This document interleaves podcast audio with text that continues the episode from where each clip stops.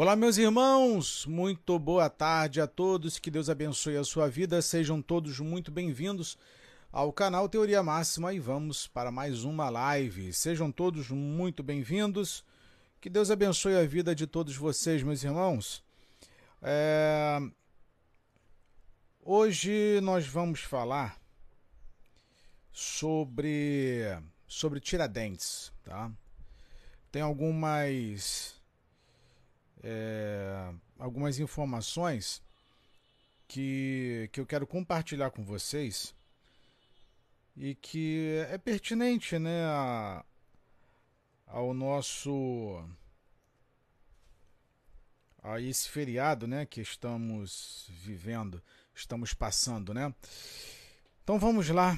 Como é que vocês estão? Tudo bem? João Paulo, boa tarde.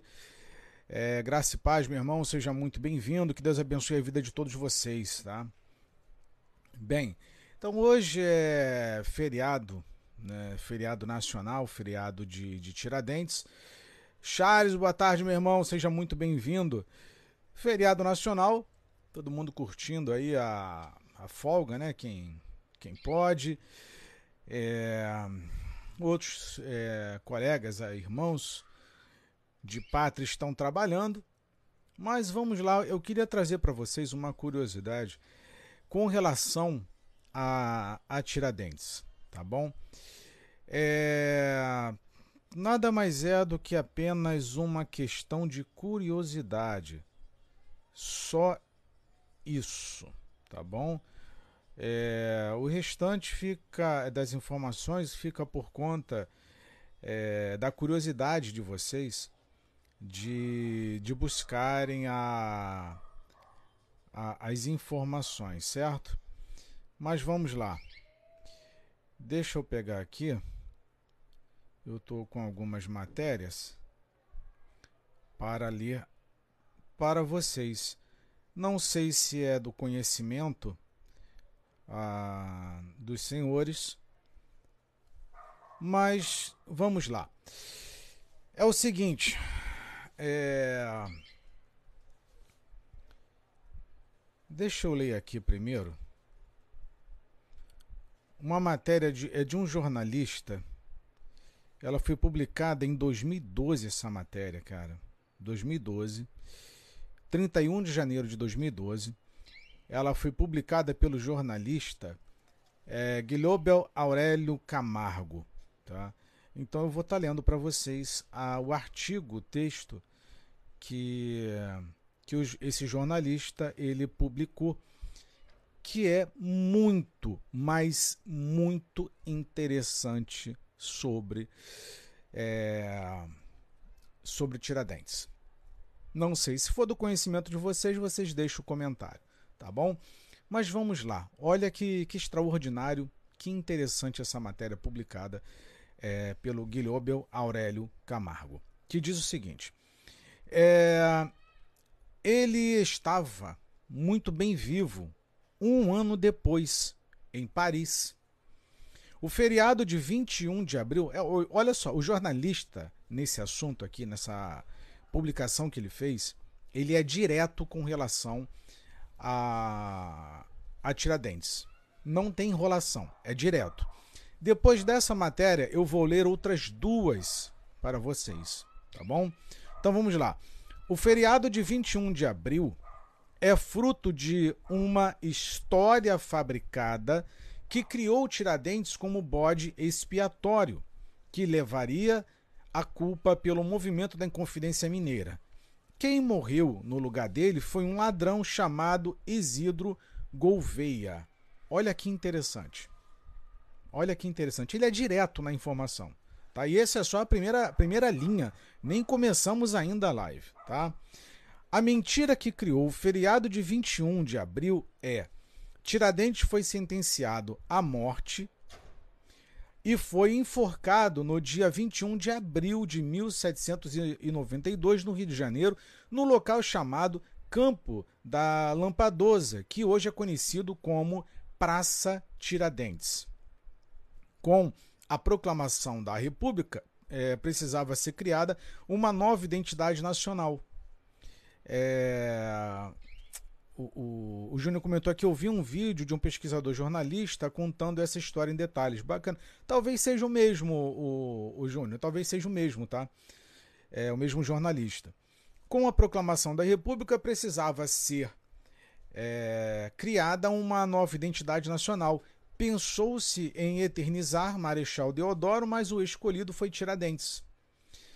Ele era de Minas Gerais, estado que tinha na época a maior força republicana e era um polo comercial muito forte.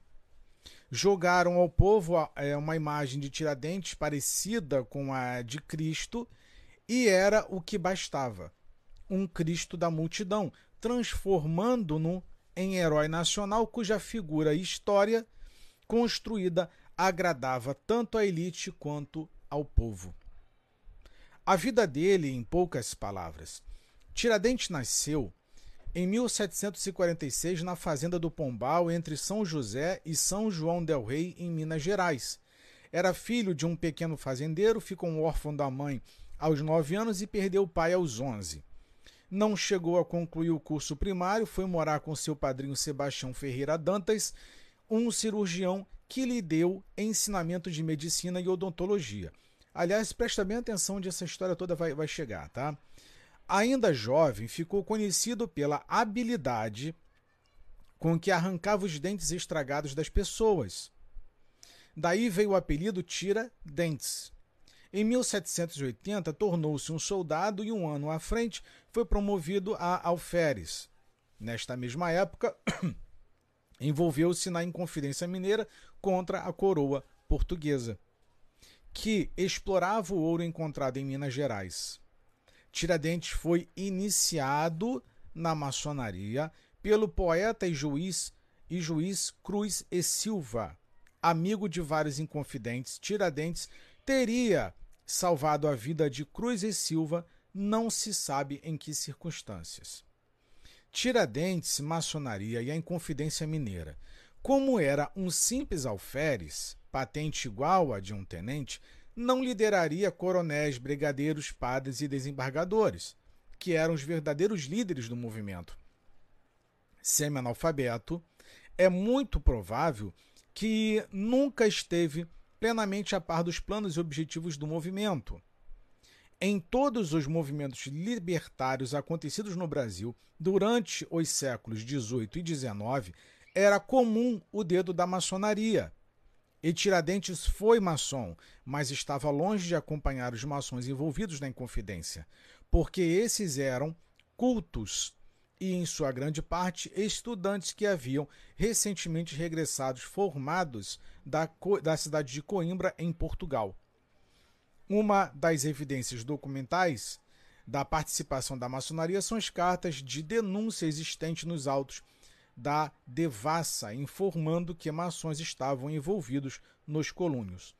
Os maçons brasileiros foram encorajados na tentativa de libertação pela história dos Estados Unidos da América, onde saíram vitoriosos, mesmo em luta desigual. Os maçons norte-americanos, George Washington, Benjamin Franklin e Thomas Jefferson, também é possível é, comprovar a participação da maçonaria na Inconfidência Mineira sob o pavilhão e o dístico maçônico do Libertas Kai Seratemen, que adorna o triângulo perfeito com este fragmento de Virgílio. Tiradentes era um dos poucos inconfidentes que não tinha família. Tinha apenas uma família legítima e traçava planos para casar-se com a sobrinha de um padre chamado Rolim que é, por, motivo, é, por motivos econômicos ele era então de todo o grupo aquele considerado como uma codorna é, no chão, o mais frágil dos inconfidentes. Sem família e sem dinheiro, querendo abocanhar as riquezas do padre, era o de menor preparo cultural e poucos amigos. Portanto, a melhor escolha para desempenhar o papel de um bode expiatório que livraria da morte os verdadeiros chefes. E foi assim que foi armada a traição. Em 15 de março de 1789, com Silvério dos Reis indo ao palácio do governo e denunciando Tiradentes. Ele foi preso no Rio de Janeiro, na cadeia, na cadeia velha, e seu julgamento prolongou-se por dois anos. Durante todo o processo, ele admitiu voluntariamente ser o líder do movimento porque tinha promessa que livrariam a sua cabeça na hipótese de uma condenação por pena de morte. Em 21 de abril de 1792, com a ajuda dos companheiros da maçonaria, foi trocado por um ladrão, o carpinteiro Isidro Gouveia. O ladrão havia sido condenado à morte em 1790 e assumiu a identidade de Tiradentes em troca de ajuda financeira à sua família oferecida a ele pela maçonaria. Gouveia foi conduzido ao cadafalso e testemunhas que presenciam a sua morte se diziam surpresas, porque ele aparentava ter bem menos que seus 45 anos. No livro de 1811, de autoria de Hipólito da Costa, que é chamado de Narrativa da Perseguição, é documentada a diferença física de Tiradentes com o que foi executado, com o que foi executado em 21 de abril de 1792. O escritor Martim Francisco Ribeiro de Andrada é, terceiro escreveu o livro, o livro Contribuindo, de 1921. Abre aspas. Ninguém, por ocasião do suplício, lhe viu o rosto e até hoje se discute se ele era feio ou bonito. É... O Marco comentou aqui, opa, pode passar essa referência bibliográfica? Sim, eu vou deixar lá no, no grupo do Telegram, o, o Marco, Marco, Marcos Antônio, no grupo do Telegram ou lá no canal do YouTube na descrição. Vai ficar o link direto para a matéria desse jornalista, tá? É, o corpo do ladrão, Gouveia, foi esquartejado e os pedaços espalhados pela estrada até Vila Rica, Minas Gerais, cidade onde o movimento se desenvolveu. A cabeça não foi encontrada, presta bem atenção nesse detalhe que é apresentado por esse jornalista. A cabeça não foi encontrada, uma vez que sumiram com ela, com ela para não ser descoberta a farsa.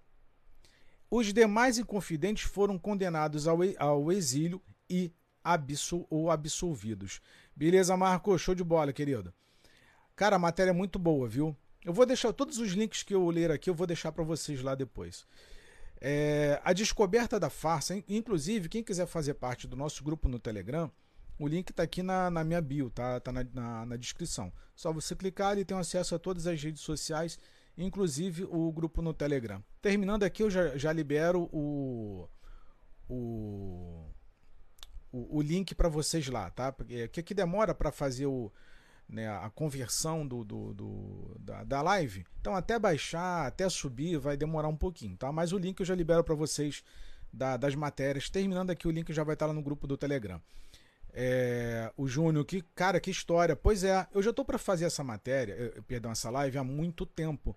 Mas aproveitando que hoje é feriado de Tiradentes, né? É, eu, eu achei por bem realizar hoje a Estela. Muito interessante. Não, sem dúvida, essa é, a, a forma como esse jornalista retrata isso é muito interessante, mas mais interessante ainda é o que eu vou, são as duas matérias que eu vou ler depois para vocês, porque vai casar justa, juntamente com o que ele está comentando aqui, tá? É, o Daniel Ferreira, óculos legal, irmão. Obrigado, querido. Vamos lá, é, a Mabelita, boa tarde, seja bem-vinda, querida. Então vamos lá. A descoberta da farsa. Há 41 anos, ou seja, em 1969, o historiador carioca Marcos Correia estava em Lisboa. Olha só que interessante isso daqui agora, cara. Essa, esse trecho aqui da matéria desse jornalista é uma das coisas mais loucas que eu já li. É a, a Estela comentou aqui, é, coitado do rapaz que morreu sem fama nenhuma. É, olha, é, é, muito louco essa história aqui, né? Eu já tinha essa matéria guardada há muito tempo. Essa matéria aqui ela é, é foi escrita, ela foi publicada por esse jornalista é, em 2012. 2012. Então aí já tem né, 11 anos praticamente que foi publicada essa matéria. Eu já estava com ela guardada há muito tempo no, no, no, nos meus arquivos de e-mail. E eu estava já para fazer esse, essa live com vocês. A descoberta da farsa. Há 41 anos, né, 1969, é, no caso da, da data de publicação, né, que foi em 2012, o historiador carioca Marcos Correia estava em Lisboa, presta bem atenção, quando viu fotocópias de uma lista de presença na galeria da Assembleia Nacional Francesa de 1793. Ponto. Correia pesquisava sobre José Bonifácio de Andrada e Silva e acabou encontrando a assinatura que era o objeto de suas pesquisas. Olha que louco isso daqui. Como que a assinatura de Tiradentes é, estava marcada num livro dois anos após sua morte. Isso é uma, uma coisa de doido, cara. Coisa de doido isso daqui. Né? Correia pesquisou sobre José Bonifácio de Andrade e Silva e acabou encontrando a assinatura que era o objetivo de suas pesquisas. Próxima assinatura de José Bonifácio também aparecia de um certo Antônio Xavier da Silva. É, Correia era funcionário do Banco do Brasil se formara em é, grafotécnica e, por acaso do destino, havia estudado muito a assinatura de Joaquim José da Silva Xavier, o Tiradentes. Olha que louco! Concluiu que as semelhanças eram impressionantes. Tiradentes teria embarcado incógnito com a ajuda dos irmãos maçons na nau Golfinho, em agosto de 1792, com destino a Lisboa. Junto com Tiradentes, seguiu sua namorada, conhecida como Perpétua Mineira, e os filhos do ladrão morto Isidoro Gouveia. Era uma carta que foi encontrada na Torre do Tombo, em Lisboa. Existe a narração do autor, desembargador Simão Sardinha, na qual diz ter se encontrado na Rua do Ouro, em dezembro do ano de 1792 com alguém muito parecido com Tiradentes, a quem conhecera no Brasil e que, ao reconhecê-lo, saiu correndo. Parece coisa. É, é, dá uma série de, de Netflix isso daqui, né? Há relatos que 14 anos depois, em 1806, Tiradentes teria voltado ao Brasil quando abriu uma, é, é, uma, botânica na casa de, eh, da namorada Perpétua Mineira na rua dos Latoeiros, hoje a Gonçalves Dias.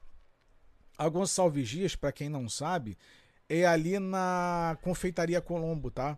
É, que é, é, me parece que é a, é a terceira é, confeitaria mais é, mais bonita do, do, do, do, mundo, né? Inclusive eu tive até lá essa, essa semana, tenho muitos amigos que trabalham lá, fiz algumas matérias para a faculdade é, de, de, pesquisa de história, né, e nós utilizamos a, a confeitaria Colombo é, como, como objeto. E ficou muito bacana. Só que, olha, hoje em dia o centro do Rio de Janeiro está muito zoado, está muito bagunçado. Tá? Tem muito assalto, muita violência. Inclusive a rua Gonçalves Dias hoje é uma das ruas mais perigosas que tem.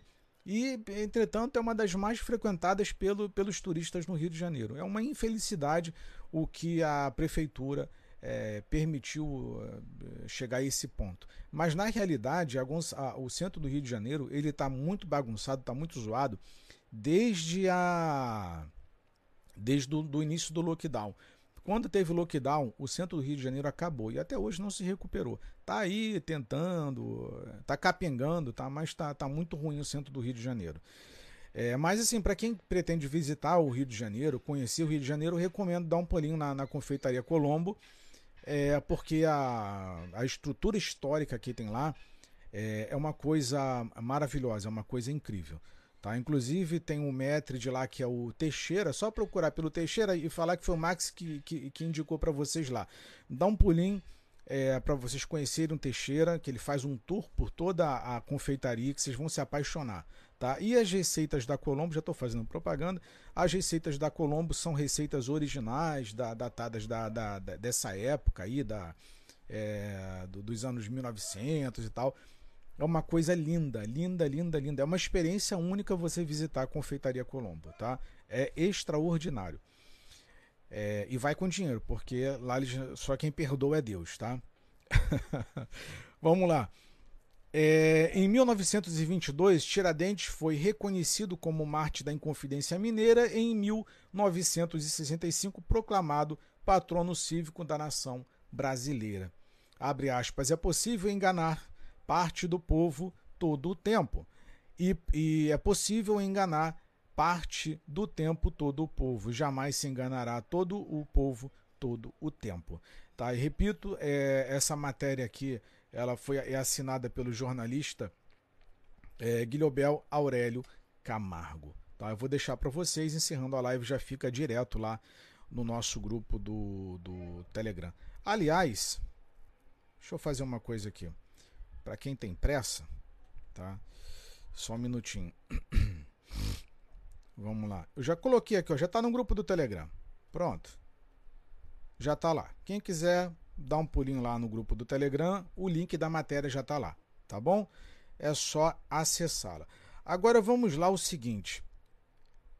Tem uma matéria da super interessante que eu quero ler para vocês. Essa matéria foi publicada em 4 de julho de 2018 e depois eu vou ler para os senhores um artigo é, de um maçom, tá bom? Então nós temos agora a história contada é, com a visão desse jornalista brasileiro, Guilherme Bell, e agora eu vou pegar para vocês uma matéria da super interessante com, é, no site da, da Abril. Vamos lá.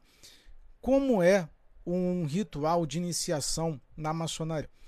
É, eu não vou ler a matéria toda, mas eu vou deixar, inclusive já vou colocar logo lá, para quem quiser, a, essa matéria também para vocês, tá? Pronto, já está lá também. Eu vou ler, mas já está lá. Eu não vou lê-la toda, mas vocês observam, observam que é o seguinte: já viram que nas fotos, nas imagens, é, de Tiradentes que ele tem uma corda no pescoço? Pois é, aquela corda ali ela é um símbolo maçônico. Tá?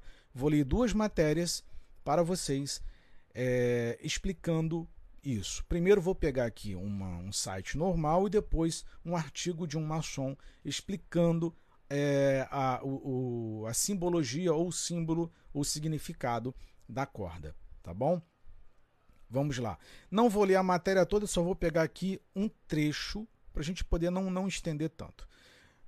É, dentro de um dos tópicos da Super Interessante, fala aqui o seguinte sobre a como que se dá o ritual de iniciação na maçonaria. Tá? Tópico 2. Num cômodo adjacente, alguém no cargo de diácono ou primeiro vigilante prepara o candidato. Ele é vendado e tem que estar com o pé esquerdo descalço e o joelho esquerdo, o peito esquerdo e o braço esquerdo descobertos.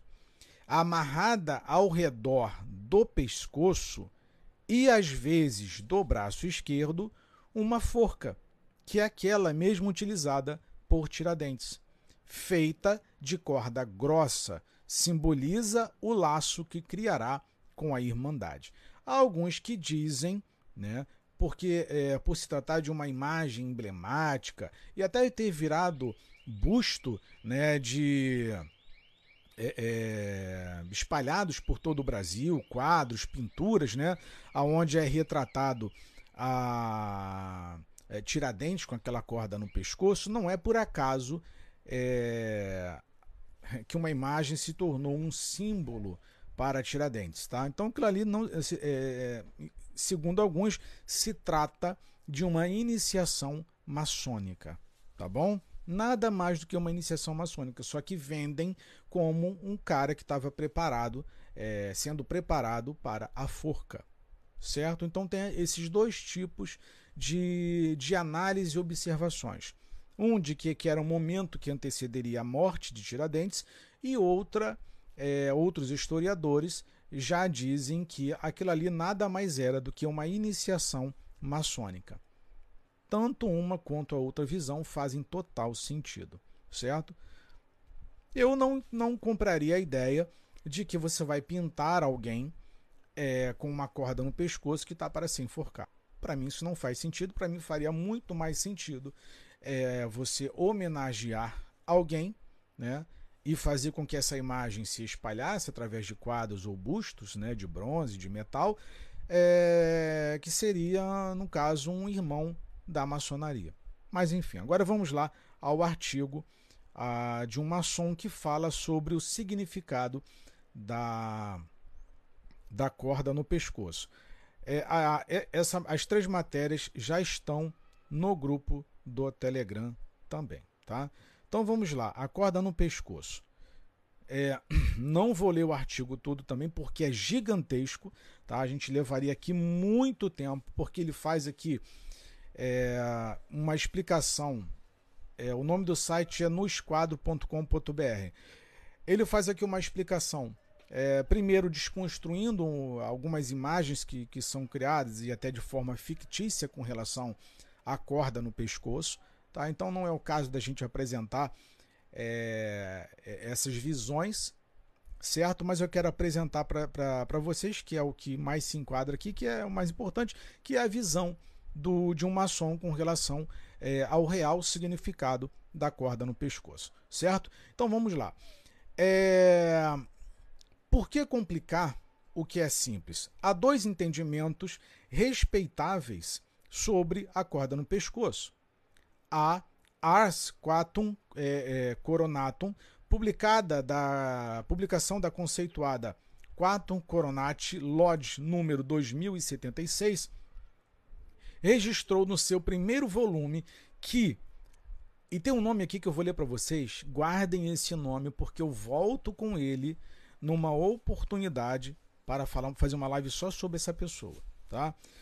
É a publicação conceituada no quarto Coronat Lodge número 2076 registrou no seu primeiro volume que a corda no pescoço é símbolo de controle, obediência e direção. Olha que interessante. Hã? Aquele esse busto do, do Tiradentes, a corda no pescoço, né? a corda no pescoço de, um, de uma pessoa é, iniciada na maçonaria, ela significa, segundo a própria maçonaria, é, controle, obediência e direção. Então você está sob domínio. Né? Pode ser interpretado de domínio de si próprio ou domínio de outrem. Vamos lá. Já o famoso Albert Pike, tá? Que eu vou fazer uma live específica para vocês sobre Albert Pike, junto com Albert McKay, que o McKay ele não é citado aqui, não, não há motivos para citar McKay aqui, mas existem é, são os dois mais famosos da maçonaria, Albert Pike e Albert McKay.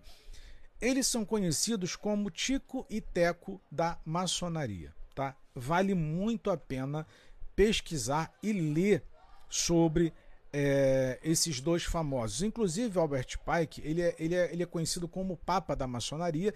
E Albert Pike ele vai ter, inclusive, a visão, a visão da Terceira Guerra Mundial. Eu vou fazer uma live, eu vou preparar essa live para vocês falando só sobre Albert Pike e Albert McKay, tá bom? Vamos lá. Já o famoso Albert Pike, é, inclusive tem um livro do Albert Pike que eu recomendo para quem tenha curiosidade é, de estudar sobre é, os dogmas da maçonaria, que ele é chamado de é, Morals and Dogma.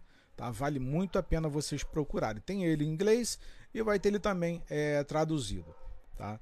Já o famoso Albert Pike foi ainda mais simplista. Não é nada mais do que um dispositivo de controle do corpo do candidato. Essa é a forma como Albert Pike, que é o papa da maçonaria, ele enxerga a corda no pescoço. Certo? Repito, nada mais é, segundo ele, do que um dispositivo de controle do corpo do candidato. Essa é a visão.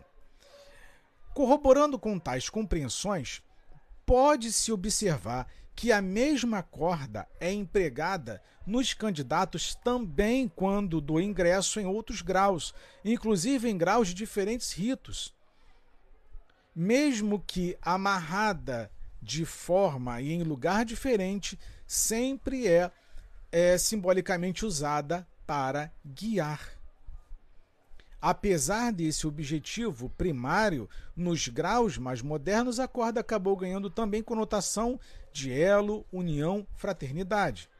Se no primeiro grau a corda é posta no pescoço, nada mais é do que sinal de que o candidato ainda não é possuidor da confiança total dos presentes, por isso recebendo um direcionamento menos fraterno e amigável. É muito fácil comprovar o significado da corda no pescoço.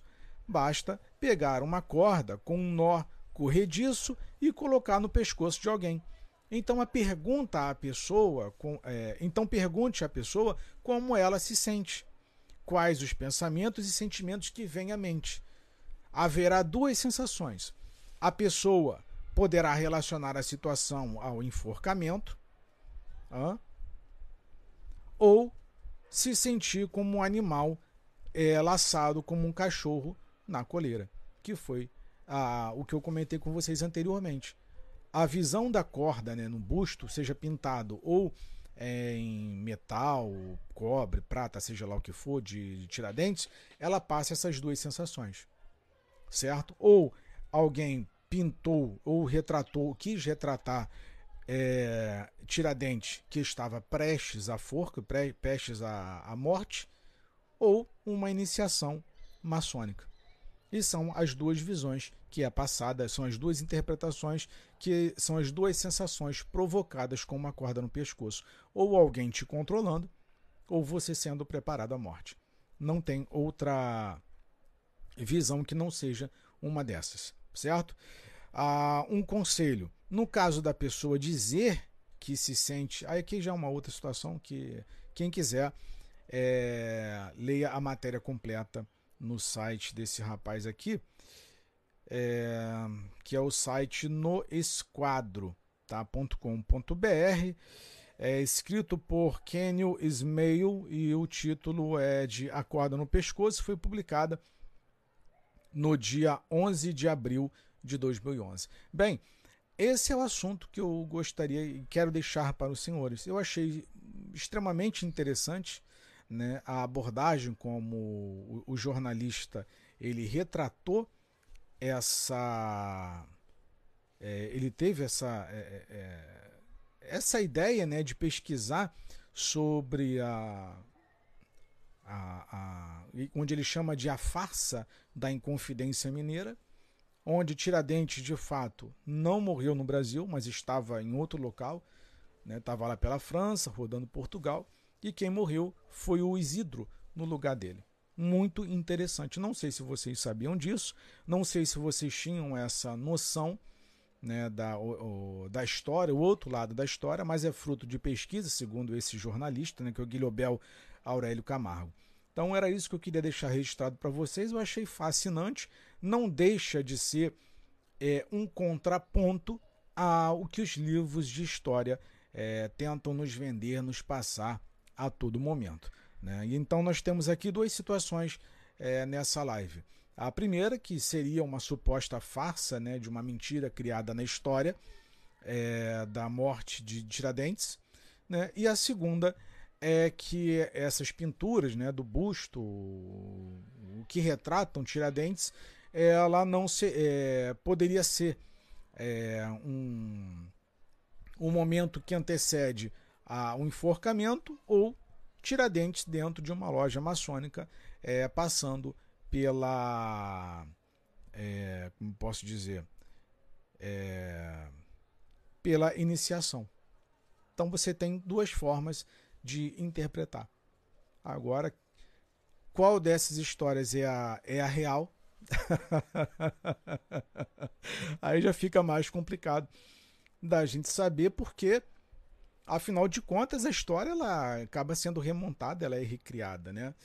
É, a Estela comentou aqui, obrigado por dividir esse fato curioso. Não, de fato é muito curioso. Isso aqui é curiosíssimo, é uma coisa que deixa todo mundo de orelha em pé. Né? Então, mas enfim, a história é, é, é a gente está passando por um período, meus irmãos, de, de história recontada. Né? Eles estão recontando, estão remontando as histórias. e a gente acaba eh, pegando apenas fragmentos. Por exemplo, basta a gente pegar, é, por exemplo, a,